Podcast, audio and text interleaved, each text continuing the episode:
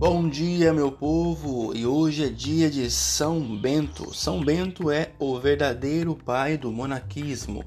Em sua trajetória, fez a experiência de viver isolado na vida eremítica. Depois assumiu a vida monástica, vivendo em comunidade no mosteiro.